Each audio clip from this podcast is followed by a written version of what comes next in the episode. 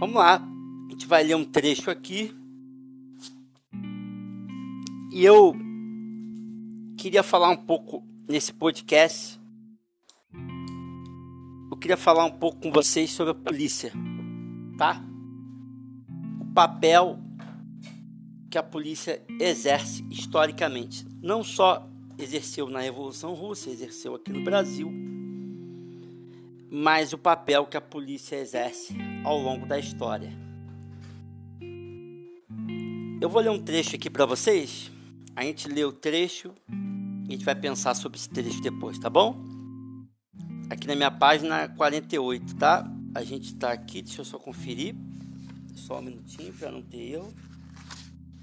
Só um minutinho. Vamos lá nós estamos é, mais ou menos aqui no, no final do capítulo 5, ok? Mais ou menos no final do capítulo 5. Quatro jovens porcos castrados, colocados na primeira fila, soltaram altos guinchos de protesto e levantaram-se falando a um só tempo, mas os cachorros juntos de Napoleão deram um rosnado fundo e ameaçador e os porcos calaram-se, sentando-se de novo. Aí estrondaram as ovelhas, um, um formidável balido de quatro pernas bom, duas pernas de ruim, que durou cerca de um quarto de hora, acabando com qualquer hipótese de discussão. Então aqui os cachorros, os cães que foram doutrinados pelo Napoleão, eles representam aqui a polícia e aqui nesse contexto, a polícia está aqui para fazer valer o poder. Então, qualquer tipo de protesto, qualquer tipo de, discussão será repelida pela a polícia. Os poderes ao longo da história eles precisam se manter. E uma das formas de manutenção desse poder é por intermédio da polícia que a priori pode ser preventiva, ela está ali só guardando o poder público sem maiores problemas. Prevenção é antes do problema. Ela está ali só para não ter nenhum problema, para só olhar ali para a polícia e ninguém fazer nada. E quando alguém se levanta contra o poder público, contra o Estado, a polícia age de forma repressiva. Ao longo da história, não importa o país, esse é o papel da polícia. O papel da polícia é fazer valer o poder público, é fazer valer a ordem de uma nação ou a ordem de um país. A polícia está autorizada a usar força caso alguém ali do povo ou algum cidadão é, perca a cabeça e, e queira partir ali para a violência, para ver de fato, a polícia está autorizada a, a, a bater, a usar com violência para garantir que o poder público seja e continue sendo, perdão, para que o poder público esteja incólume, esteja protegido, esteja possa exercer a sua soberania em paz, sem maiores interrupções. Agora é muito, agora me causa um, um grande susto e me causa uma grande indignação é quando pessoas que estudam filosofia, pessoas que pensam, pessoas que refletem, pessoas que estudam, que têm conhecimento, que gostam de pensar, refletir, se indagar. O que me causa estranheza é quando essas pessoas defendem a polícia porque a polícia, em regra, historicamente falando, ela visa defender um poder público. E geralmente, historicamente, Claro que há, salvo exceções em alguns pontos da história, mas geralmente os poderes públicos estão contra o povo. Então você elege um representante e ele não faz aquilo que ele se comprometeu a fazer. Em alguns países a democracia é mais direta, ou em outras menos representativa, não. Mas no fim das contas, em sua maioria, os poderes públicos, os governantes, os líderes públicos, não fazem pelo povo aquilo que eles se comprometeram em fazer. Não importa o lado, de direita ou esquerda, não importa. Eles prometem uma coisa e na prática fazem outra. E seja, seja se for da direita ou da esquerda, a polícia está lá para garantir que aquele poder público não seja interrompido, não seja tocado, não seja, não sofra violência. Então aqui na história, o George Orwell está dizendo o seguinte: quando os porcos quiseram discordar, o Napoleão, por intermédio do cachorro dos cães, que representa a polícia, não botou os cães para cima, os cães rosnaram e o pessoal decidiu desistir de discordar. Então, historicamente, George Orwell, ele não está falando só da Rússia aqui. Ele está dizendo o seguinte: historicamente, a polícia é usada para a manutenção do poder público, para a manutenção da ordem, para a garantia da segurança e da ordem do poder.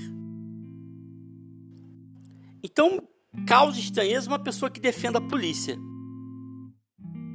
Quem defende a polícia e diz que gosta de filosofia, ou está tá filosofando errado, ou não sabe nada de filosofia. Porque se a polícia visa resguardar a ordem, a filosofia visa derrubar a ordem. A filosofia visa reformular a ordem. A filosofia é sempre um convite de reformulação.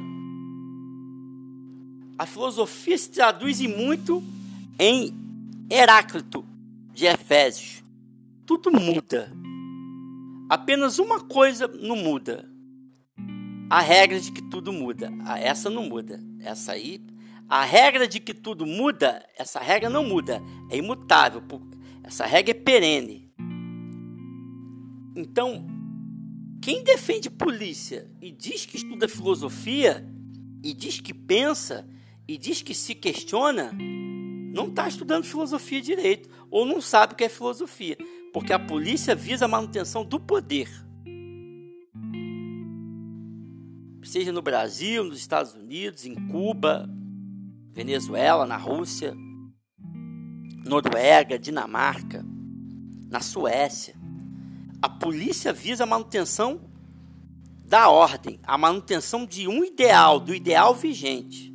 Não pode mudar. Então você vai defender a não mudança? Ou você vai defender a reflexão, a indagação, o questionamento, a reformulação? Tem uma frase, eu não lembro quem foi que disse, que diz mais ou menos assim. Não é, ele fala assim, ah, não é uma regra, mas é, alguma coisa assim. Não é uma regra, mas geralmente pessoas conservadoras são pessoas estúpidas. Porque você quer conservar coisas muitas vezes que já passaram. Já estão ultrapassadas.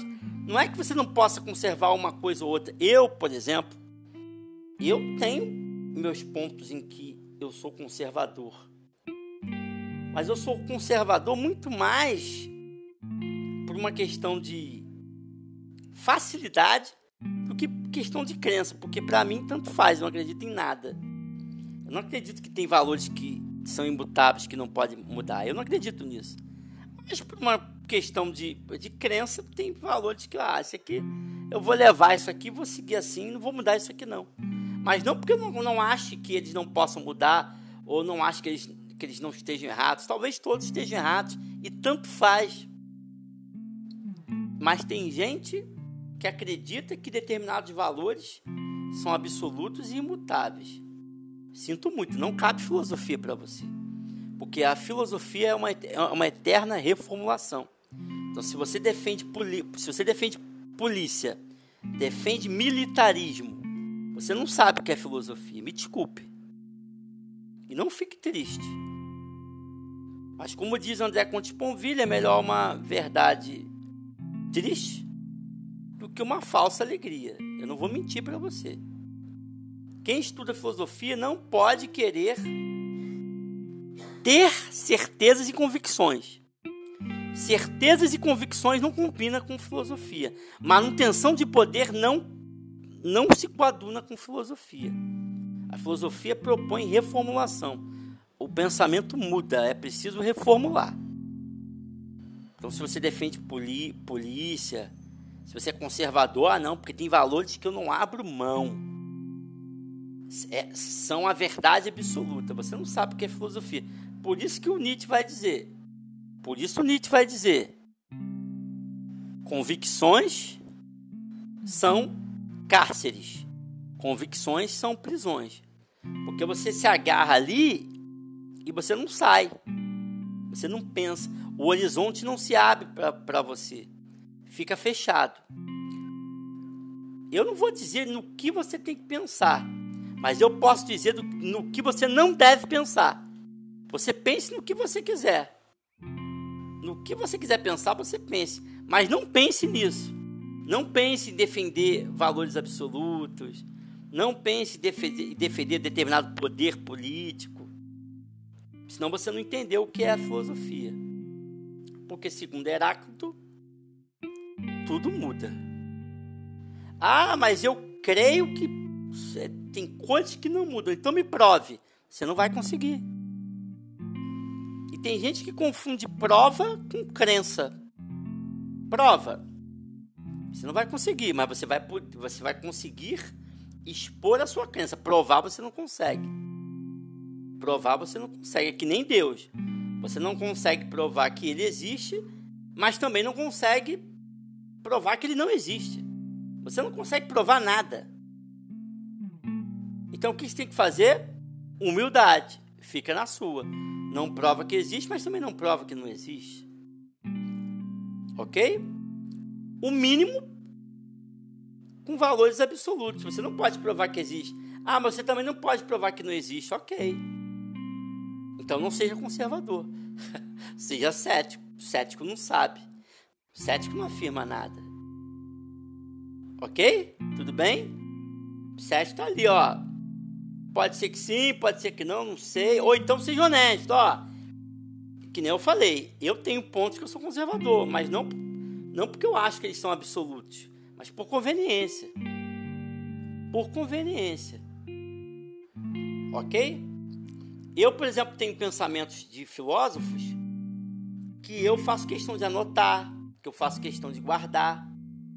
E eu não quero me livrar desses pensamentos. Mas não porque eu acho que eles são absolutos. Eles não são. Mas por conveniência, que eles me fazem bem. Então, quero memorizá-los. É isso. Então, sou conservador nesse ponto. Mas não porque acho que, que. Não, isso aqui é uma verdade absoluta. Ninguém vai mexer nisso aqui. Tá? Então, cuidado para você que, que diz que, é, que gosta de filosofia, estudar filosofia e, e defende polícia, defende poder, tipo de regime democrático, tipo de lado, verdades absolutas. Não, vou def defender o poder tal, porque a verdade está aqui. Não, você não entendeu o que é filosofia. Boa noite, até amanhã, se assim for possível. Valeu.